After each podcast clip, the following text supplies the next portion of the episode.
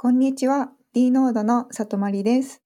d ノードはデロイトグループの一員としてクラウドトランスフォーメーションのエンジニアリングを行っています。d ノードではエンジニア採用や UI/UX デザイナーの採用も積極的に行っています。採用に関する情報はこのポッドキャストのショーノート、もしくは d ノードの採用サイト、URL は dnode.cloud をご覧ください。また、私、里まりのゲスト回もショーノートにリンクを記載しております。ぜひお楽しみください。それでは早速いきたいと思います。本日はですね、ゲストをお迎えしてお送りしていきます。本日のゲストはイカくんさんです。イカくんさん、まずは簡単に自己紹介をよろしくお願いいたします。はい、よろしくお願いいたします。デロイトトーマツコンサルティング所属の、まあ、えっ、と、一応名前はイカくんと、えー、名乗っておきたいと思います。IT エンジニア、ソフトエンジニアですね。今も、えっ、と、そういったお仕事をこの会社にでですね、やっております。はい、簡単に自己紹介をさせていただきますと、えっ、と、私、まだまだこの会社に入ってまだ短いんですが、以前も今もですね、d ノードのエンジニアの皆さんと一緒に、まあ、あの、いわゆるエマージングテクノロジーみたいに言われる、新しいテクノロジーみたいに言われるようなですね、Web3 とか、そういったようなプロダクトの開発をやっております。で、それ以前もですね、自分で海外とか日本とかそういったところで自分で会社を経営して、そういったソフトウェアの開発をやるというね、ずっとそういう仕事をしてまして、もうかれこれ、年がバレますけども、20年というですね、このエンジニアの世界にいるというところで、まあそんな、あの、ちょっと枯れた出しのできそうな IT エンジニアというところでございます。よろしくお願いいたします。はい。よろしくお願いいたします。ありがとうございます。かくんさんはですね、もともとあの、ゲーム仲間で知り合ったというところがありまして、実はこんなにすごいエンジニアさんなんですよというのをですね、皆さんにご紹介させていただきたいなと思っていたので、すごく今回の機会嬉しいです。よろしくお願いします。はい。よろしくお願いします。あの、趣味と言われたらゲームしか答えられないくらいゲーム好きです。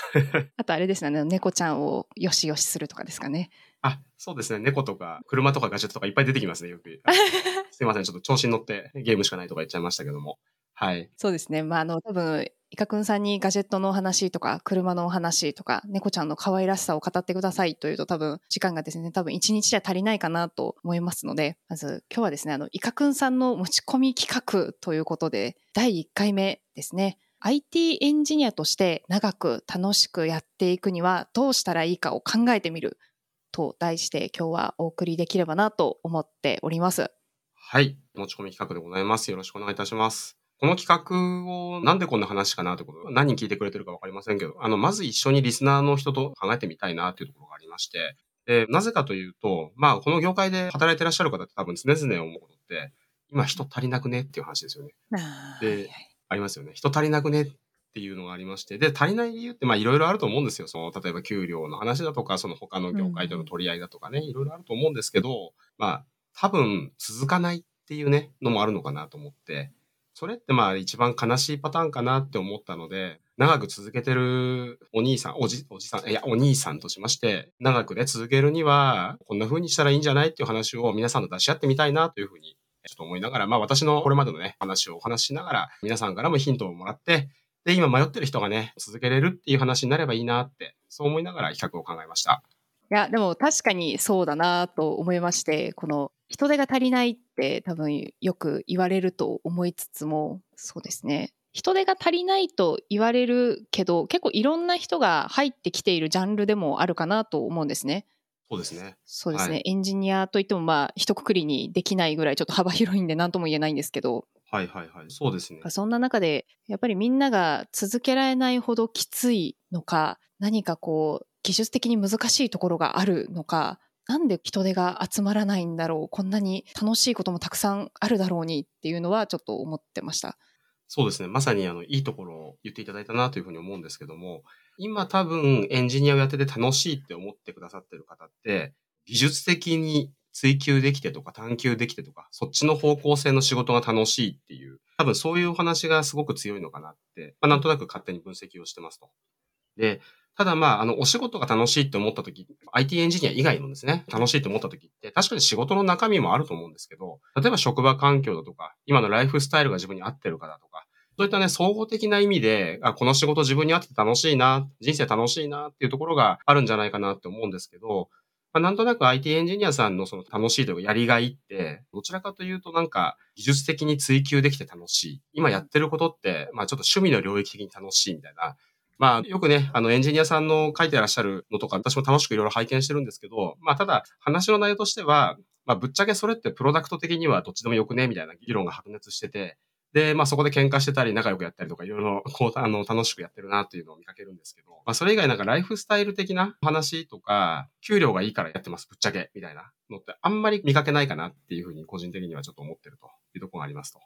はい。で、まあ、あの、まあ、当然給料めっちゃもらってる人は、日本の場合は、私、めっちゃ高給取りなんで、IT 業界辞めたくありませんって、多分そんなストレートなことは当然言わないんですけど、うん、まあまあ、それはそれで置いといて、まあ、どちらかというと聞こえてくる声というのは、辛いとか、まあ、汚いは多分ないと思うんですけど、きついなんか 3K とかってね、昔、土建屋さんとかね、はいはいはい、ありますね。言われたじゃないですか。はい。看護系、医療系とかだと結構 3K きつくて汚い、危険とか言ったりしますけど、エンジニアの方もあるんですね。そうですね。まず、汚いでいくと、まあ多分、数日お風呂に入れなくて自分が汚くなるみたいな話の方も多分いらっしゃる。意図的に入らないのなしですよ。はいはいはい。ただ、あの、数日帰ってねえな、みたいな人も多分いるんじゃないかな。ああ、なるほどですね。ところがね、ありますよね。まあ、それちょっとあれですよね。よっぽど夢中になってやってるんじゃない限りはちょっときついなっていう部分もありますし。で、まあ、あとは、どちらかというと、危険な状況か、このプロジェクトが危険な状況に陥るみたいな危険とは常に隣り合わせ。崖というか、綱渡りをしてる感覚の仕事のあの人ってのは多分いらっしゃるんじゃないかなと。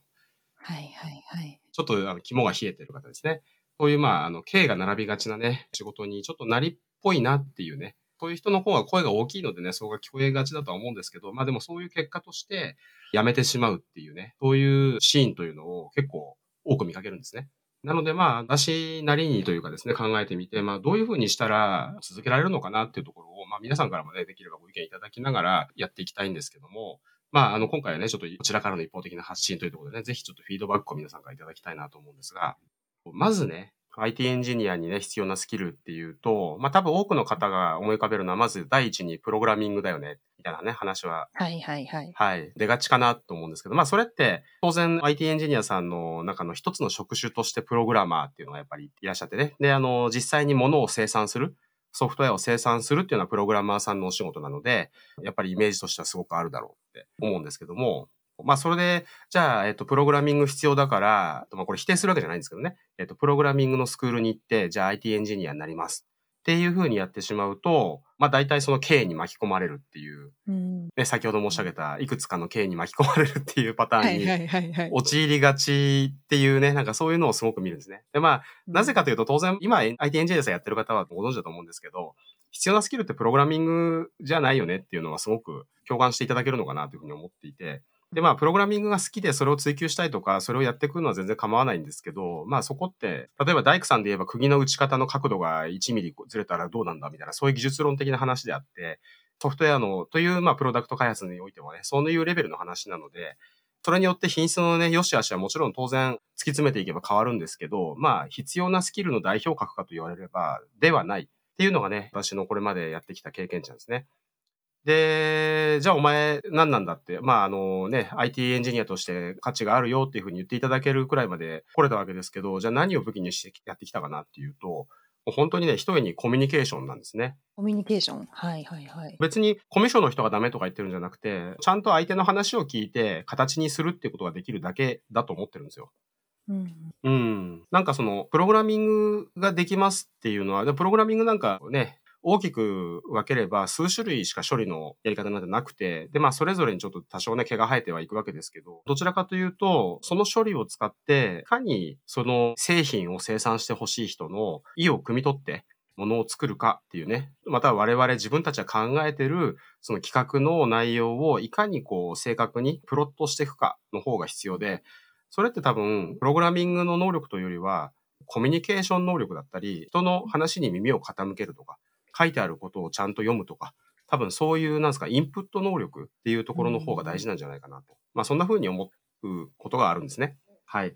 で、まあそういうところがこう全然なくて、なんかプログラミングできて、あとはもう指示待ってりゃいいだろうみたいな感じでエンジニアさん入っちゃうと、経営の世界に巻き込まれるっていう例が一つあるのかなと思いながら、辞めてっちゃったりとかね。あと今苦しい会社で働いてるんですみたいなね、相談を受けながら、今どういう状況ですかって聞くと、自分のスキルはプログラミング教室に行って覚えた Python です。他に何かありますか？って言ったら、前職の経験は、なんか営業でした。あ、いや、営業マンってすごくいいですよね。コミュニケーションの塊みたいな仕事なんですごくいいと思うんですけど。え、でも、じゃあ、そのご経験を活かして、お客さんと話をちゃんとするとか、その、チームメイトだったりとかと話してますか？っていうと、いや、特にコミュニケーションありません。スラックでやってます。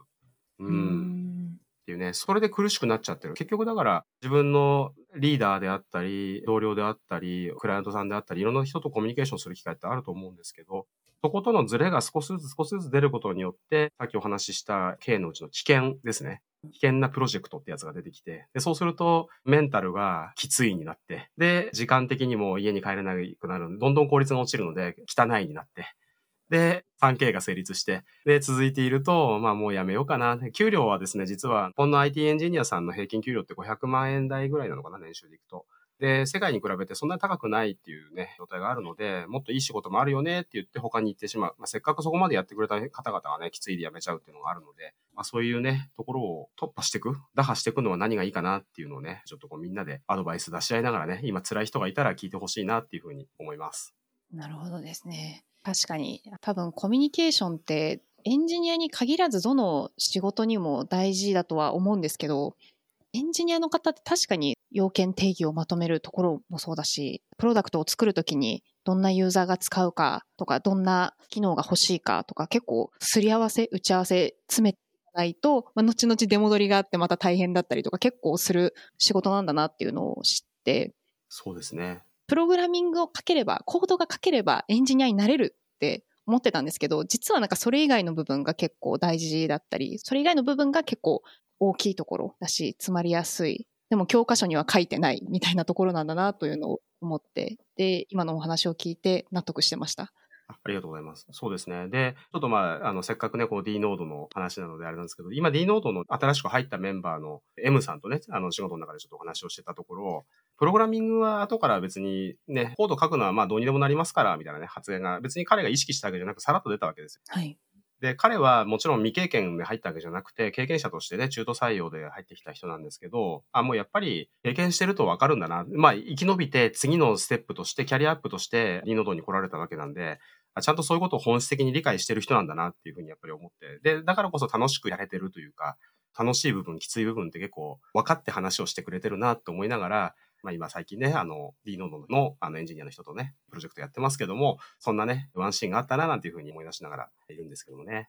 はい。まあ、この話ってすごくいろんな角度があって、多分今はプログラミングという切り口で、まあ、きつい、汚い、気持ち悪いじゃない、なんだっけな、危険か。えー、失礼しました。気持ち悪くないですね。はい、気持ち悪いのは私だけで十分ですね。はい。で、あの、おじさんです。はい。まあ、それは冗談ですけども、はい。そういうね、話をしちゃいましたけども、多分いろんな側面があって、で、こんなことってやっぱり改善すべきじゃない我々の業界とかね。で、こんなことってやっぱり、あの、新しい人の参入障壁上げてるよねとかっていうね、話がすごく、多分いろんな意見があるんじゃないかなと思ってて、で、そこをね、やっぱり、まあ私、二十数年間もこの業界で飯食わせていただいているので、なんとか解決してね、で、人材不足、人手不足とかね、言われないようにしたいなって思うわけですよ。で、まあそんな思いがあって、このネタをね、今回持ち込ませていただいたっていうね、感じです。はい。まあそんな感じで、まずプログラミングだけね、勉強しちゃい、入ってくるときつくなっちゃうよっていう話しましたけども、まあなんかそのプログラミング勉強するっていうことを否定する必要はなくて、もちろんそれは絶対必要で、少しはやんなきゃいけない。例えばまあ、トンカチ持てない人が大工さんになれるのかって言ったらなれない。ノコギリで木切れないのに大工さんになれるかって言ったらなれないんですけど、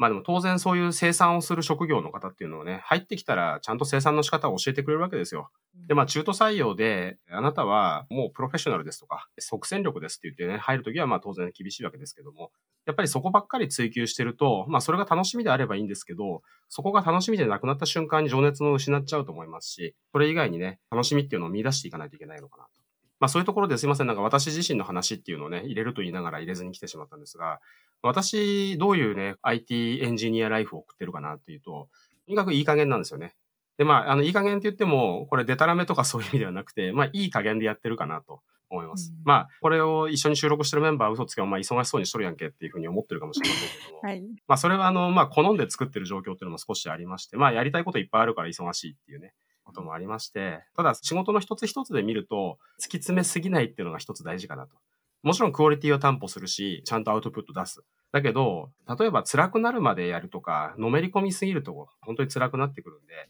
それをしないっていうのは個人的にはね、ずーっとやってきたことです。ただ、開発してる時ってそのプロダクトのこと寝ても覚めても考えてますし、別にそれがダメとかって言ってるんじゃなくて、とにかくそれにこだわりを持ちすぎて人の話聞けなくなったりとか、まあ、結局コミュニケーションなんですけども、そういうことが繰り返される状況になったら、まあ、着実にリフレッシュするとか、まあ、サボっちゃうとかね。あサボるというと言い方悪いですね。えー会社の悪評になっちゃうんで、はい。あの、でもまあそうやってね、適度にリフレッシュする。はい。はい。リフレッシュするっていうことはすごく心がけてて、だから例えばすごくそれに向かっていきたい、まあ、イノシシのようにね、突撃していきたい自分を抑えたりとか、週末はね、ゲームをしたりとか、ガジェットをね、いじったりとか、そういうことにあえて時間を割いて、この頭の中をね、リフレッシュするっていうことはすごくやってきたことですね。で、まあ、そんな環境としてね、すごくたまたま多分都合が良かったのは海外にいるっていう状況だったのかなと思いまして、ちょうどね、多分海外でやってきた人ってどんな感じでやってたのってのは、皆さん好奇心半分でね、あると思うんでお話ししますと、朝はね、割と早めでした。あの、僕は某ですね、南半球の方の大きな大陸の F1 とか開催される街でね、仕事したんですけども、中途半端にぼかしますけど、そこにいたんですが、はい。あの、メルボルンですね。はい。あのオーストラリアのメルボルンというところにいたんですけども、はい。はい。まあ、そこの人たちね、朝早いんですよ。で、うん大体、あの、みんな朝苦手じゃないですか。勝手に決めていけないんですけど、あの、私も苦手だし、ね、あの、IT エンジニアの人も朝苦手な人が多いかなっていう印象。なんか、朝早朝マラソンして、で、その後寒風摩擦して、で、なんでしょう、ミキサーでフルーツ、なんですか、オリジナル青汁を飲んで、なんかヨガをやってから仕事しますとかいう人には会ったことはないんですよね、今までね。はい。はい。ですが、あの、オーストラリアだと逆にそういうタイプの人は普通にいるんですよ、いっぱい。へえ。あ、そうなんですね。はい。あの、今のやつは結構ふざけて言ってるように聞こえるかもしれないですけど、ある僕の知り合いの一例で。早朝に、えっ、と、ランニング10キロぐらいしてるって言ったかな。マラソンって言うとまあ42.195キロですけど、クォーターマラソンぐらいのはいはい。距離を走って、へはい。で、まあ、それからね、なんか、こう、いろいろと、いわゆる意識高そうなことをやって、やってるんですけど、それは、仕事のためにやってんの？って聞いたら、いや、そうじゃないと。基本的に仕事より優先事項だからやってるんだよって言われて。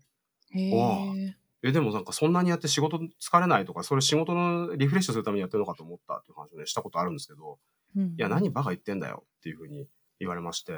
やー、なんかちょっと意識変えなきゃいけないなっていうふうにですね、その27歳ぐらいの学文くんですね、今から若かりし頃の学文くんはですね、思ったわけですよ。そう。だからまあそんなね、出会いというか、そういうなんか周りの人って結構、ある意味ストイックですよね。なんかそういう人が多くて。で、じゃあすっげえ頑張って仕事するのかなと思ったら、全然あの進行遅れてんのに、4時ぐらいになったらね、16時ぐらいになったら、おっしゃ、バー行こうぜ、みたいな。おおえ、え、おいちょっと早くないですか？みたいな。いやいや、だって7時から働いてんだから4時いいでしょ、もう。とか。あまあ確かにそりゃそうだよ。オーバーワークだけどさ、っていう。うんうんなんか、夜になって働いてるなんての、金融のなんか株やってる人だけだよ、みたいなこと言われて。マーケットのなんか仕事の人だけだよ、みたいに言われて、ああ、そう、そういうもんって言いながら、バーに行く、と、そうするともうあれなんですよ。付帯労働の方だとか、あとまあ同じ業界の方だとか、いろんな業界の人はもうすでにバーで温まってるわけですよ。4時にですね、午後の。まあそんな国にいたので、自然とね、こう意識が改革されたりはしたんでしょうけど、おかげさまと言いますか、これまで IT エンジニアという仕事に対して辛かったなって思ったことは、いくらが思い出しても全くないんですよね。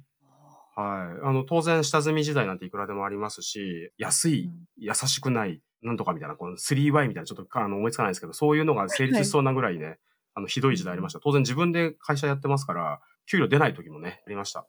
でも、不思議と IT やめた方がいいかなっていうふうに思ったことはなくて、楽しく、そのライフスタイルもとか働き方も含めて楽しくやれたっていうのが、この振り返るとね、うん10年の話なんですよね。まあ、さっき数字言っちゃったんであれですけども。すみません、あの、私の一人語りになってしまってますが、まあ、そういう体験談として、まあ、私自身が辛くなかった。まあ、これもちろん個性とかね、いろんな環境があると思うんですが、驚くほど辛くなかったんですよね、IT やってて。で、この先まだ IT で食っていきたいなって普通に思ってて、まあとはいえね、なんかこんなあのちょっと偉そうな講釈垂れてますけど、まあそろそろ辛く思ってる人とか、新しく始めたい人をサポートする立場だなっていうふうに思って、まあこんなね、あのゲストに呼んでいただいて、あ、行きます行きますみたいな感じでね、来ちゃったわけですけども。はい。ね、何かしらこういうおっさんのガラガラ声が誰かの役に立つといいななんていうふうに思いながら何回かね、読んでいただくっていうあれでやっております。